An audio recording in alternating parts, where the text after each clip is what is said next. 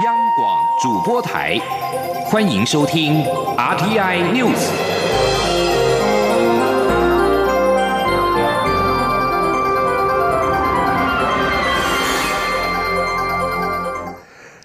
各位好，欢迎收听这节央广主播台提供给您的 RTI News，我是陈子华。促进转型正义委员会在近日已赴国安局调阅被列为永久机密的两千多件的政治档案，其中包括陈文成案、林宅血案的解密进度获得了进展。促转会发言人叶红林在今天表示，国安局已经发函内外机关，要求盘点检讨档案的保密等级，而目前各机关的反应都算正面，预估在年底之前，渴望将这两千多件的档案调阅完毕。记者王维婷的报道。促转会日前进入国安局，分批查阅被列为永久机密的两千多件政治档案，其中包含外界瞩目的陈文成案和林宅血案。同时，国安局已经发函持有这些档案的内外机关，要求重新检讨机密等级，进行解密程序。促转会委员叶红林二十六号受访时表示，相关的外部机关共十七个，促转会将陆续召集这些机关开会讨论解密事宜，而国安局内部也会清查相关的政治档案机密等级，并呈报国安会决定是否解密。他表示，促转会未来将与国安会持续讨论上述政治档案的解密事宜，会朝政治档案条例的宗旨方向进行。促转会之前向国安局提出二十案，包括陈林两案在内的政治档案，档案共有两千多件，由负责档案征集业务的叶红林与国安局联系。陈林两案的调查，则由促转委员尤伯祥担任召集人，负责研析档案。叶红林表示，将分批前往国安局查阅档案，年底之前可全部查阅完毕。整个档案的内容。不管是他的本机关或外机关，已经初步的可以来进行。没有解密的话，外界不能用嘛，只有出长会可以用嘛，才要循序渐进来分本机关跟外机关处理解密问题。几乎都是行政院所属机关，所以出转会来开会协调。公安局本机关的部分呢，我们就是要跟他还有讨论，所以这个部分是他们要自己去检讨。促转会之前向国安局调阅政治档案受阻，如今外界瞩目的陈林两岸解密露出曙光。叶红林指出，促转会将侧重描绘威权时期党国监控体制的全貌，了解当年党国一体的监控情况，找出到底还有多少类似陈林两岸的政治受害者。另外，促转会五月时审定国民党通报的三十三笔档案为政治档案，应于三十天内移转国有。但是国民党向行政法院申请停止执行，台北高等行政法院日前裁定驳回国民党的申请。叶红林也表示，促转会将对国民党发出复查决议书，这三十三笔档案仍维持审定为政治档案，要求国民党在一定期限内移转给档案局。促转会表示，这些档案攸关二二八事件、动员戡乱体制和戒严体制，呼吁国民党配合移转。中央广播电台记者王威婷采访报道。而蔡英文总统在下午也透过了脸书发文表示，国安局新任局长邱国正在今天正式上任。除了检讨制度、整顿纪律之外，总统也期勉邱国正以及国安同仁要延续政府推动转型正义工作的步调，逐步检视过去的政治档案。同时，总统表示，理清真相、揭露威权统治时期监控体系的运作方式，并确保政府不再犯下同样的错误，这就是转型正义最核心的目标。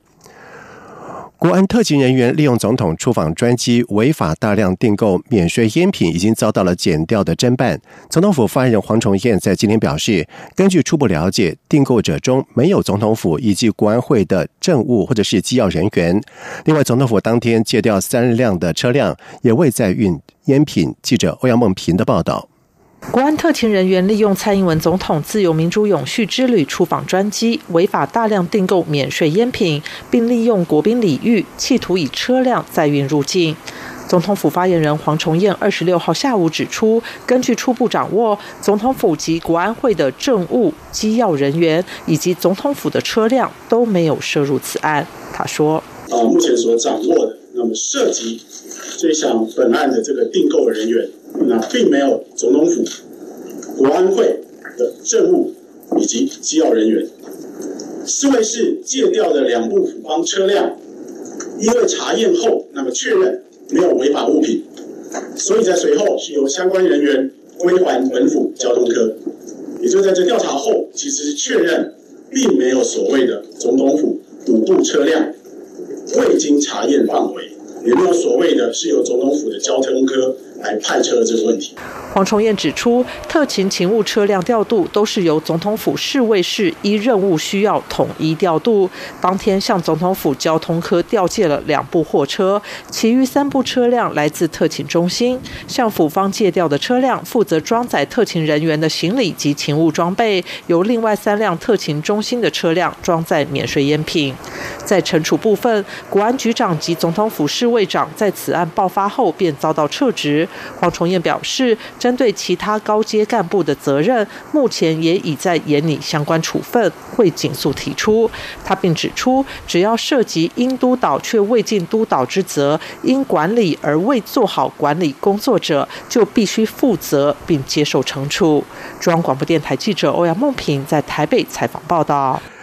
另外，华航在昨天在记者会说明，总统专机涉及走私免税烟的相关说法，都令交通部长林佳龙的不满。林佳龙在今天一大早就召集了相关的主管，展开马拉松式的会议，也预估在晚上七点半才会公布会议的结果。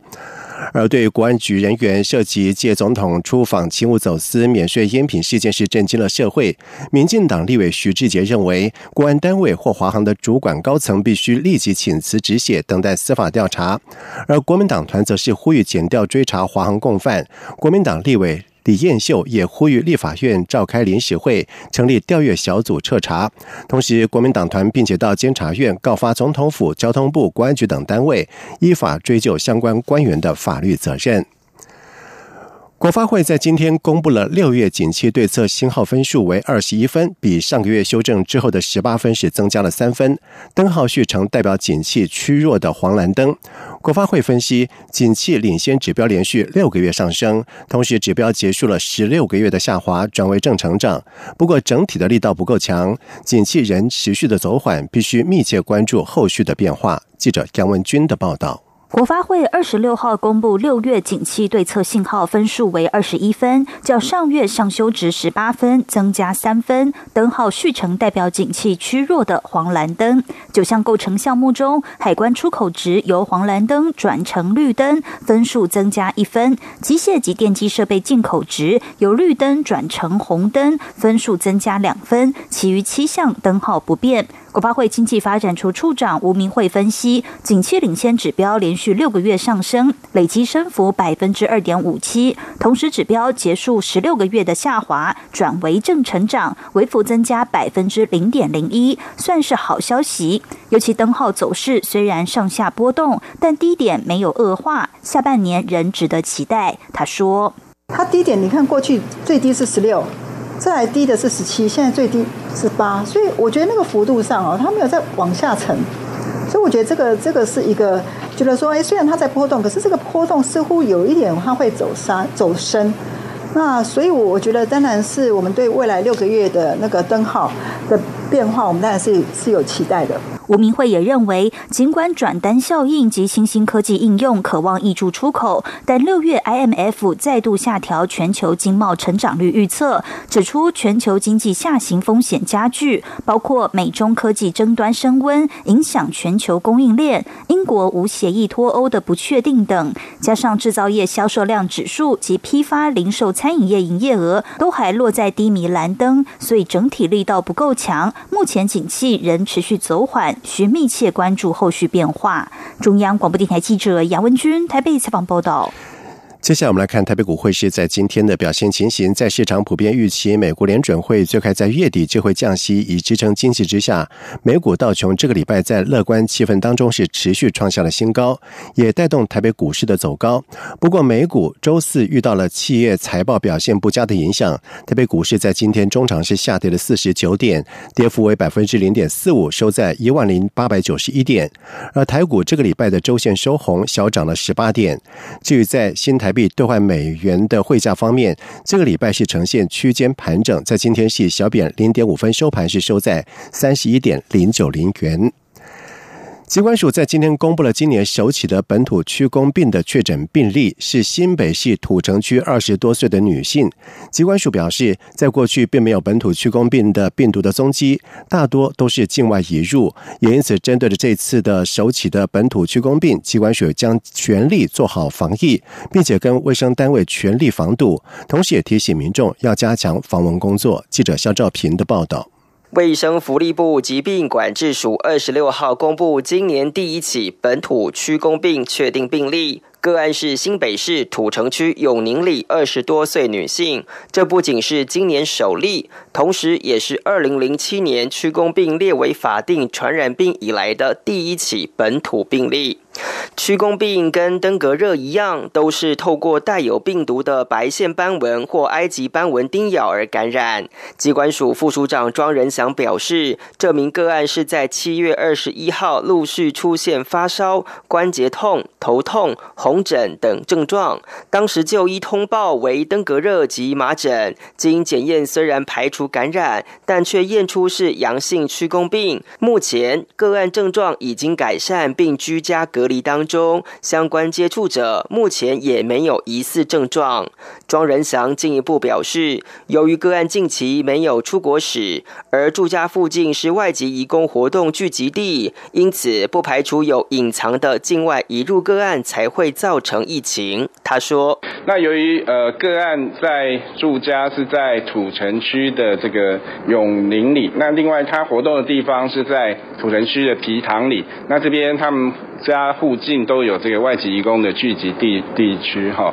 那它的感染源我们还在厘清当中。庄仁祥表示，今年累计共有十七起区公病确诊病例，土城区这名个案就是目前唯一一起的本土病例。值得注意的是，今年境外移入的病例数是二零零七年区公病列为法定传染病以来的同期最高。他说。本土就一例，境外一路十六例。那十六例是我们从二零零七年纳入这个呃法定传染病的区公病，之是最同期最高的的的的时候哈，十六例啊，所以我们。这十六例主要来自于呃缅甸跟马尔蒂夫，还有这个呃印尼的部分。机关署表示，区公病的症状跟登革热相似，目前并没有特效药可以治疗，不过大部分患者多能在一周内康复。机关署也提醒，泰国目前正值区公病疫情的流行期，今年已经有五千两百例，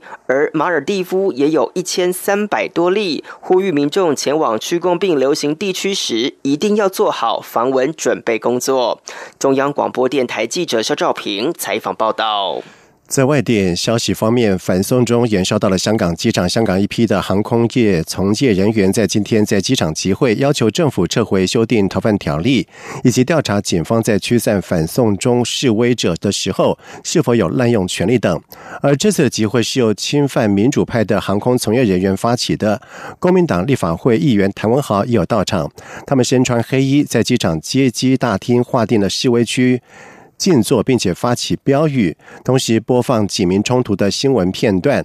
另外，光复元朗游行在二十七号登场，香港警方已经发出了禁止以及反对通知书，因为游行游行将会引发暴力冲突。香港教育界在近日也陆续发出了声明，呼吁师生远离现场，避免受到伤害。而受到香港政局的影响，加拿大移民顾问黄天乐也表示，现在有越来越多的香港人想要移民或再次回流到加拿大。他并且。表示，他的客户告诉他，香港已经变了，他们需要为孩子寻求更好、更自由的生活环境。救援机构在二十五号表示，一艘移民船在利比亚的外海沉没，超过有一百名的移民仍然是下落不明，而这也可能是地中海在今年最严重的沉船的惨剧。利比亚的国际移民组织发言人。莫塞里表示，利比亚海巡已经救起了大约一百四十五名的移民，而无国界医生组织则是表示，现在仍有多达有两百五十名的移民是失踪的。无国界医生组织任务负责人约克曼告诉法新社说，这些移民似乎是乘坐在三艘绑在一起的船出海，而根据生还者的通报，船上共有大约四百多人。以上新闻由陈子华编辑播报，这里是中央广播电台台湾之音。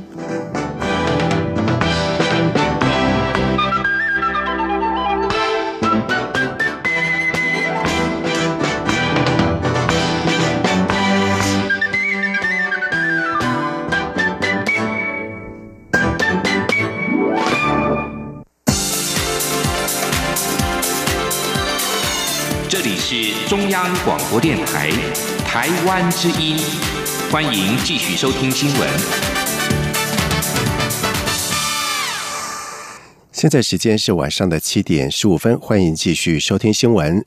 时代力量立委黄国昌在济南市猛打国安特勤的私烟案，而民进党跟时代力量之间的合作是不是会受到影响，也引发了关注。民进党秘书长卢文嘉在今天表示，这是属于立委问政的权利，不会影响到政党之间的合作，就事论事，也不会影响大家最大的共同目标。记者刘玉秋的报道。时代力量立委黄国昌猛打国安特警私烟案，恐冲击民进党选情。外界也质疑实力与民进党二零二零大选是否合作还未定论前，恐因私烟案而导致泛绿合作破局。对此，民进党秘书长罗文嘉二十六号表示，就事论事，他不认为民进党与实力间的合作会受到私烟案的影响，也没有秋后算账的问题。罗文嘉说。我想是不会啊，因为这是每一个立委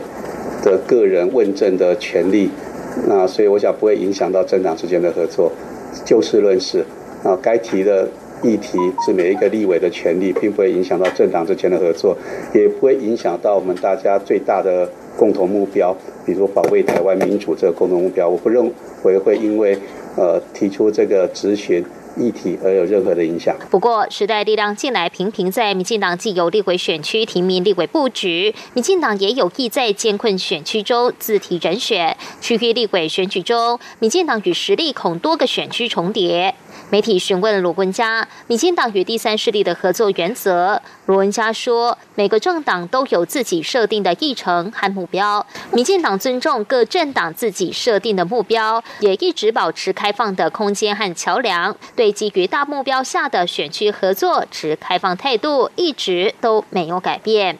罗文佳也提到，民进党提名策略小组已有共识，在二零一六年立委选举选区中，若他党已经有连任或现任立委，民进党会保持尊重，这是一种诚意。中央广播电台记者刘秋采访报道。而距离二零二零大选投票的时间剩下不到半年的时间，蔡英文总统竞选团队目前正在进行全国各县市竞选总部的筹组工作，将在八月底完成组织架构。而民进党中央党部跟蔡总统竞选总部的合作模式也有了初步的规划，在近来启动党内密集整合跟对话，而竞选团队跟党中央将各就各位。国民党将在这个礼拜天召开全代会，正式通过高雄市长韩国瑜的总统提名案。等到韩国瑜正式成为国民党总统参选人之后，党中央会加快选战的节奏，和韩国瑜密切联系沟通，将透过三大主轴线，包括了竞选、助选、辅选体系联合作战，全力的拼胜选。记者刘品希的报道。国民党二十八号将召开全代会，正式通过提名高雄市长韩国瑜为国民党总统参选人。韩国瑜之后也将展开下乡之旅，举办造势活动，要利用假日的时间走遍全台，争取支持。随着国民党总统参选人就定位，立委提名作业也已经完成八成五左右，党中央将启动作战模式。国民党组发会主委李哲华二十六号受访时表示，党中央规划三大轴线，第一个是竞选体系。以候选人为主，成立全国的竞选总部及各县市总统、立委联合竞选总部。在助选体系方面，则要遍地开花，协助韩国瑜在全国各地以及海外成立各种后援会。至于浮选体系，则是透过各地方党部组织积极浮选。这三大主轴线将联合作战。他说：“。”第三条主轴线就是过去党部整个辅选体系的一个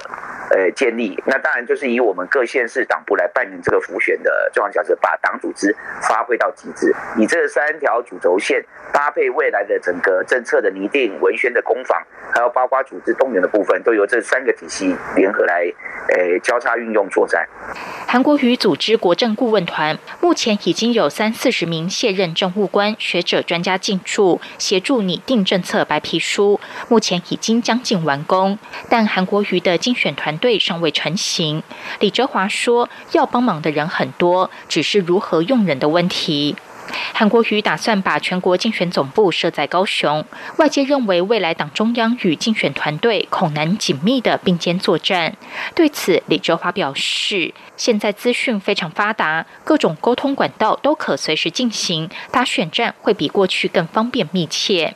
此外，党中央要求十五位党籍县市首长担任韩国瑜与各地立委联合竞选总部的主委，非国民党执政县市则由党籍议长担任，引起部分县市首长反弹。对此，李哲华说：“此举主要是象征全党团结一心，而且在各地最具影响力的就是县市首长。”因此，党中央希望他们能扮演领导者的角色。他并指出，有些来自公务体系的首长可能误会，以为每天都要专职投入竞选活动，担心荒废市政或县政。但竞选总部通常都是在十月底、十一月才成立，届时才会运作。而且，县市首长只是利用周末时间助选，这是政党政治应有的常态规范。央广记者刘聘熙在台北的采访报道。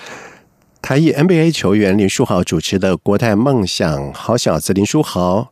篮球夏令营在今天在台北和平篮球馆登场。而除了指导年轻的学员基本篮球的技巧概念之外，林书豪也希望能够让他们体验到上场打球就是要有自信。他也希望自己无论在什么状态之下都能够作为年轻人的好榜样。记者江昭伦的报道。国泰梦想好小子林书豪篮球夏令营今年迈入第九年，林书豪今年依旧邀请高中时期的教练 Brandon Williams 随行，同时也邀请一所大学当家后卫白耀成，即将升上台科大的林心祥，现行科大新兴控卫古毛维嘉与台师大陈佑伟四位第一、二届夏令营球员担任助理教练。今年夏令营共有六十名九到十二岁学员，他们都是从北中南征选中脱颖而出。两天的训练营，除了指导学员基本篮球技巧观念，林书豪特别希望能让年轻学员们理解到，一旦上场打球，就是要展现自信。林书豪说：“真的觉得，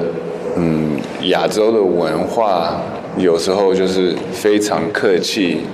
面子这些东西，可是当你上场的时候，你跟最好的球员打的时候。”你不能，你不能客气，这些东西一定要跟他们沟通。林书豪说自己在 NBA 打球的时候也是这样，每一次上场都要打出自信。他强调，有时候不能一直听教练的话。如果他从小到大每个人的话都听，他今天根本不可能打进 NBA。这也是他最想和台湾年轻学员分享的心得。对于许多小球迷当他是偶像，林书豪笑说，他到现在还不是很习惯，但是他很清楚，不论自己每一年的球技表现好或不好。他都希望可以做一个好的榜样。被问到明年是否还能看到他在 NBA 打球，林书豪苦笑说：“他现在真的不知道。他也知道今年过程需要等比较久，心情虽然不舒服、不习惯，但他仍相信上帝会安排最好的选择给他。”中国电台记者张昭伦台北采访报道。在外电消息方面，北韩在二十五号试射了两枚的短程飞弹，引发了国际的关切。之后，英美等国在波斯湾以及伊朗的紧张关系也在升温。根据媒体报道，伊朗在二十四号也试射了一枚中程弹道飞弹。而随着伊朗被控攻击多艘的油轮，并且击落美军无人侦察机，促使美国呼吁盟国共组联盟，以保护通过波斯湾的船只。之后，目前当地局势是持续紧张。而美国跟伊朗的紧张形势是持。持续升高。美国国务卿蓬佩奥在二十五号表示，如果有必要的话，他愿意访问伊朗。而尽管川普跟伊朗领导人都曾经公开表示谈判是有可能的，但是双方对于进行谈判所设定的条件各有不同。俄罗斯政府在今天表示，准备禁止由美国驻俄国大使。洪珀培曾经担任主席的华府智库大西洋理事会，在俄国境内运作。俄国检察总长指控这个华府智库对俄国存在着安全威胁。不过，俄国政府并没有针对禁止大西洋理事会运作多做说明。此外，这也是欧美国家从俄国在二零一四年并吞乌克兰的克里米亚半岛对俄国制出。经济制裁之后，莫斯科反制欧美国家的最新的动作。而在此之前，莫斯科当局也曾经针对驻俄国的多国外非政府组织下达了停止运作的禁令。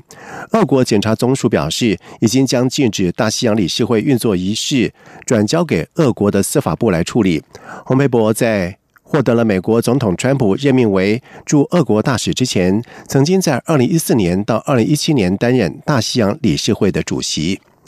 接下来进行今天的前进新南向。前进新南向。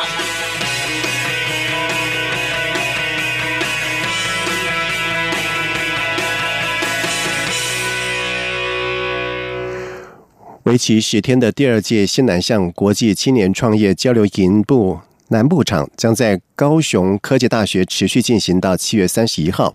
而在今年选出了七个国家四十名的大学生参与，并且展开跨国的分组。而台湾学员表示，因为大家要用英文来沟通，可是口音不太一样，而且还会讲到不少的专有名词，所以是既有趣而且又充满了挑战。记者陈国维的报道。西南向国际青年创业交流营队南部场在国立高雄科技大学创梦工厂举行。今年吸引二十二名台湾学生以及四十八名西南向国家学生报名，最后选出十二名台湾学子以及二十八名来自柬埔寨、越南、泰国、印尼、菲律宾、马来西亚等国的学生参与。十天的课程包括设计思考、商业模式与实作、市场分析及行销策略、产品开发与雏形化、创业募资简报。训练、社会创新与社会企业等相当丰富，并安排业界专家授课，以第一线的创业经验和经营模式提供创业建议。各国学员也会就西南向国家的创业环境与商机模拟创业操作，找到产品与市场的契合点，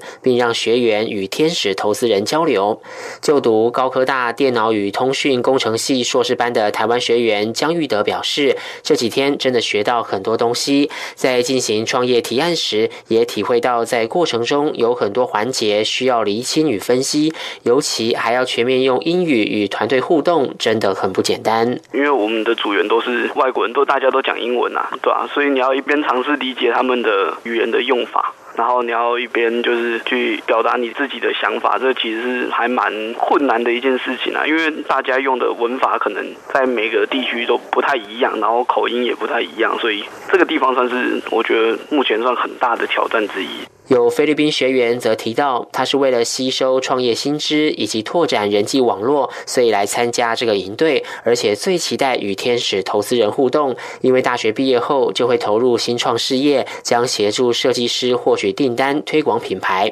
高科大创新创业教育中心主任魏玉珍说，今年也安排学员到南部各创业及创客基地参访，有助于了解产业发展趋势以及南台湾的创业资源。中央广播电台记。记者陈国伟采访报道：科技部和印度社会科学研究委员会在今天在印度新德里签署了双边人文社会科学合作备忘录，由我方次长徐有进和印方次长联合主持了签约仪式。我驻印度代表。处的田中光大使共同出席，见证了两台印两国人文社会科学合作的新突破。而印度社会科学研究委员会是设立在一九六九年，主要的功能是为各国进行双边合作，同时主持社会科学研究计划跟方案，对印度的社会科学研究有很大的影响力。而徐有进并且表示，目前台印双方在科技合作的领域的交流已经长达有十年，在每年定及征求双边研究计划以及办理研讨会。而人文以及社会科学领域方面，在二零一五年到二零一九年一般专题计划补助案件当中，与印度相关的补助计划共计有十八件，而研究领域包含了有文学、历史。政治、宗教等等领域是相当的广泛，而科技部配合了新南向政策，进一步加深现有在人文社会科学领域的科技合作，和印方共同推动签署这次的了解备忘录。而田中光则是表示，透过了签订这次的备忘录，可为台印人文社会科学研究注出更多的新活力。而且，印度是世界四大文明古国之一，更拥有二十几种的官方语言、多元的文化习俗以及宗教信仰，可以提供丰富的研究基础，促进双边研究人员的往来跟交流，共同分享研究成果。以上新闻由陈子华编辑播报，这里是中央广播电台台湾之音。